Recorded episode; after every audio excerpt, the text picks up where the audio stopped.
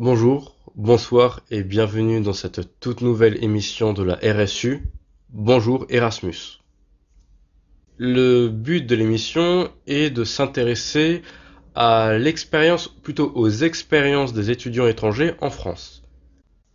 Et pour ce premier épisode, je vais interviewer un étudiant qui nous vient tout droit de Russie, Maxime. Donc euh, Maxime, présente-toi.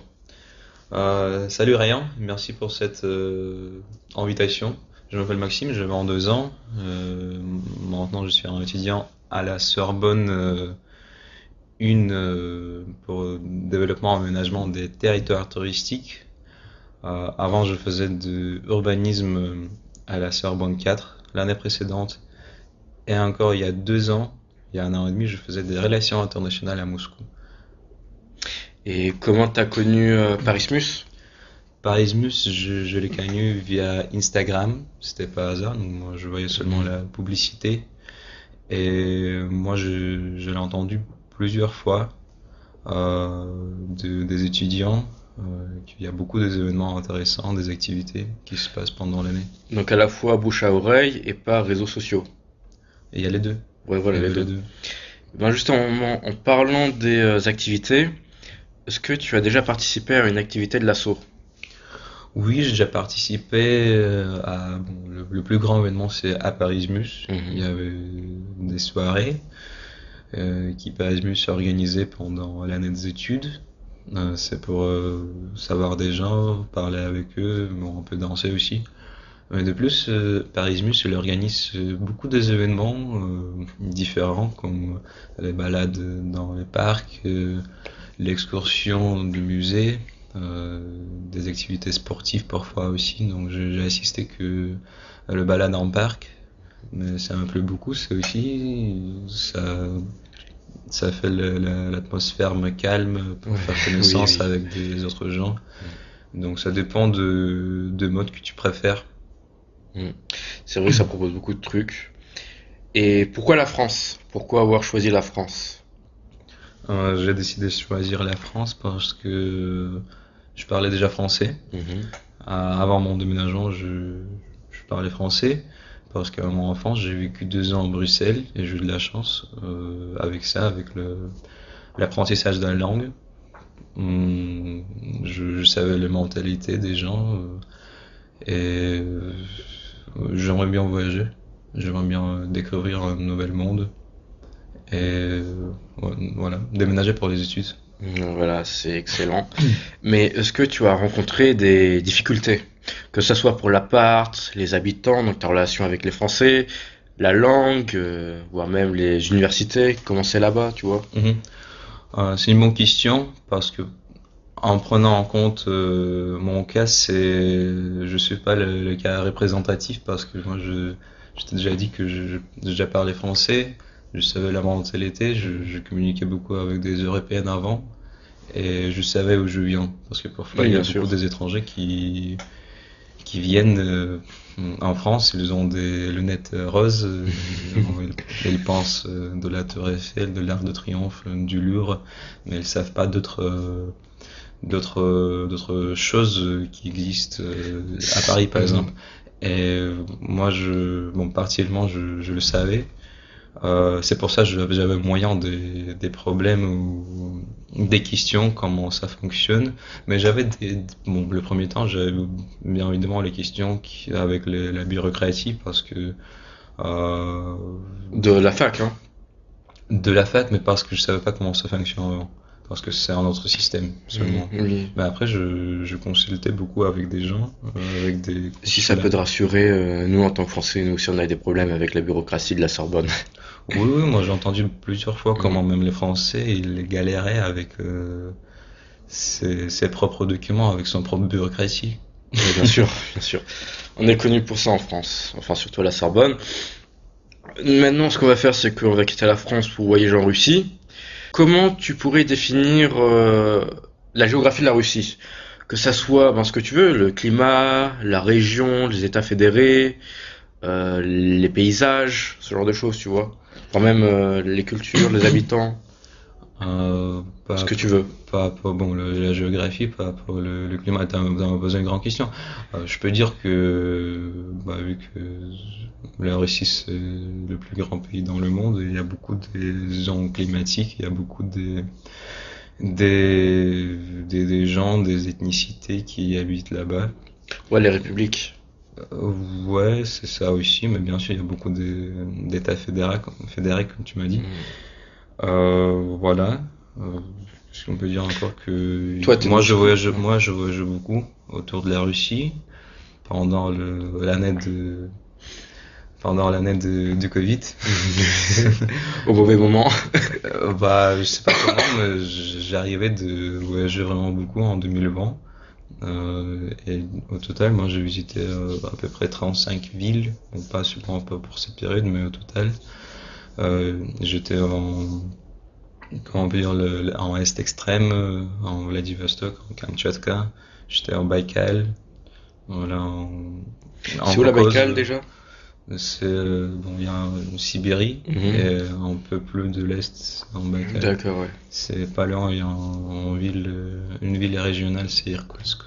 Mais en tout cas, c'est pas loin de Mongolie. Ouais, je vois aussi. Pour- Bon, là, le Baïkal, c'est le lac le plus profond dans le monde avec le, le ressource le plus grand de l'eau potable. Un des plus grands. Euh, et moi, j'avais le- la situation intéressante quand je voyageais autour de Baïkal. Euh, il y avait, j'ai rencontré par hasard des Français, des retraités, Mhm. qui, voilà, j'étais étonné, j'ai entendu le, le, le discours français.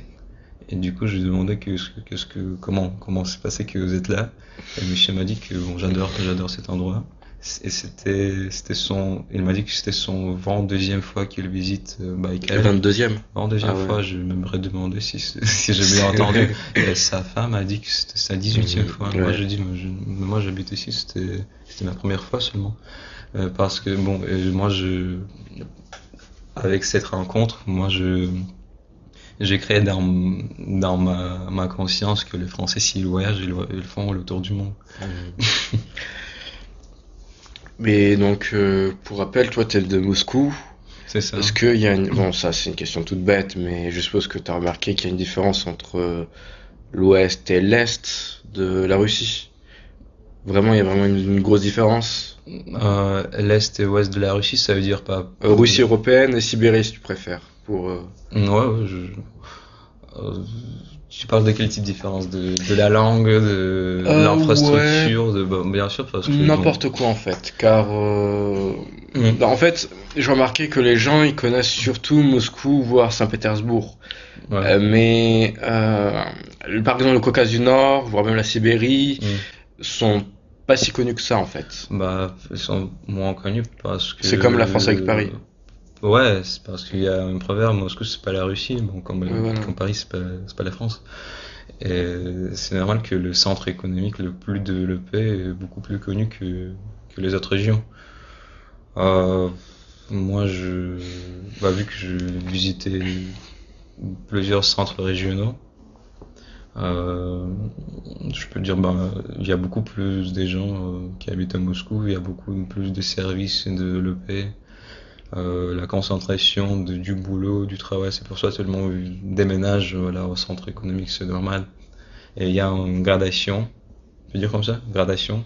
Dégradation. Non, pas dégradation, mais like gradation.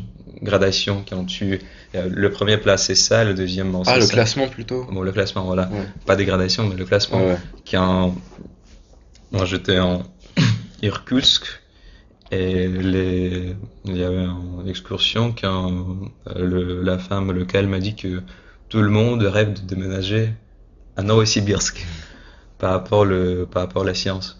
Les savants qui Mhm. habitent à Irkoutsk, ils pensent de déménager à Novosibirsk. Et quand j'étais à Novosibirsk, ils disaient tout le monde rêve de déménager à Moscou. Donc tu vois, il y a tout, le- tout, tout, tout le monde, il essaye de trouver autre euh, centre euh, économique à l'ouest. Et justement, est-ce que tu as remarqué euh, une différence entre la France et la Russie? Que ce soit au niveau des habitants, du mode de vie, climat, paysage, ce que tu veux.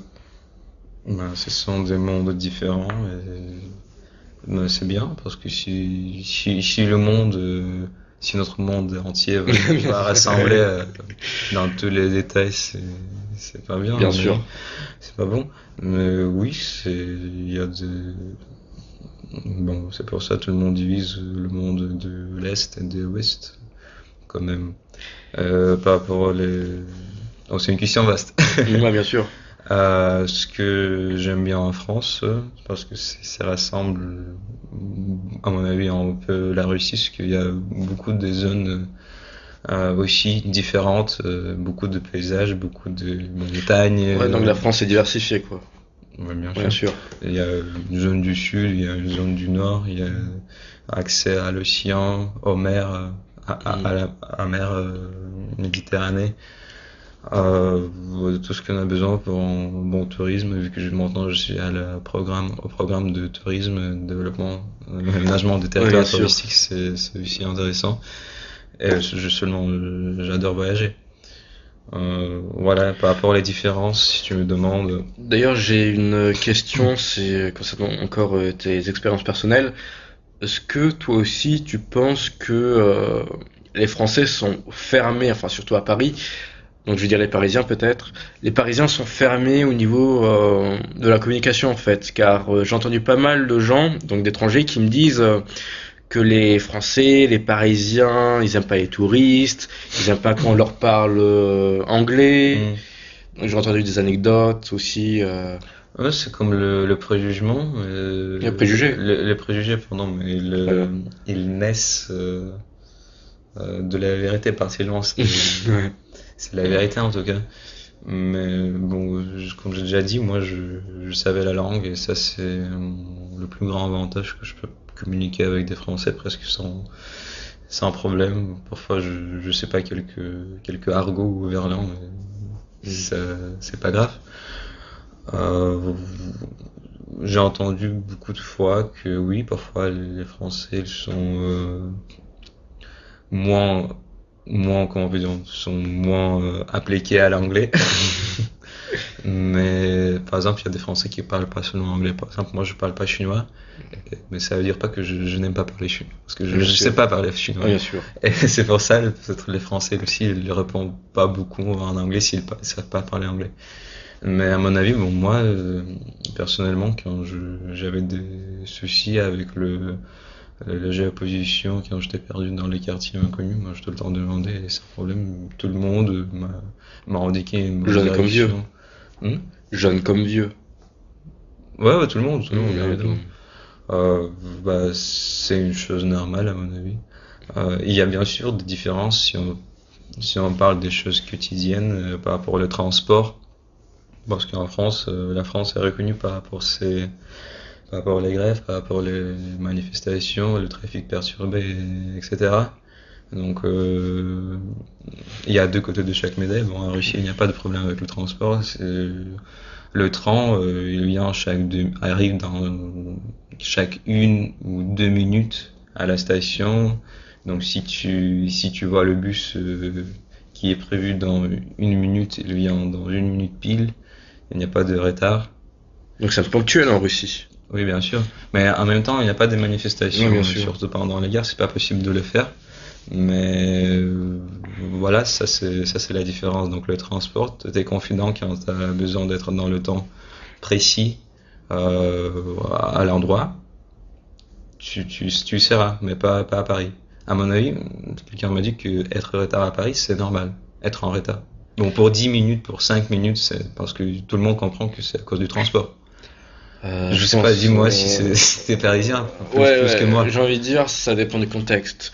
Mais c'est vrai que. pour, les, pour les cours, par exemple. Pour le ouais, alors, pour les cours, je vois pas mal d'étudiants qui sont en retard, mais moi, je serai la dernière personne à juger parce que moi aussi, ça m'arrive d'être en retard. Oui, parfois, parce que ça se passe, c'est pas à cause de toi, mais c'est à cause du trafic perturbé, tu peux rien faire avec ça, t'es bloqué. Moi, il y avait une situation quand j'étais bloqué en RERB. Euh, moi, j'avais un avion. Euh, et du coup, j'étais bloqué pendant une heure en ah, RERB euh, au milieu de trajet. Et il y avait des gens qui ont commencé de taper les portes, euh, voilà, frapper les portes, etc. Et ils disaient, bon, il était aussi en retard.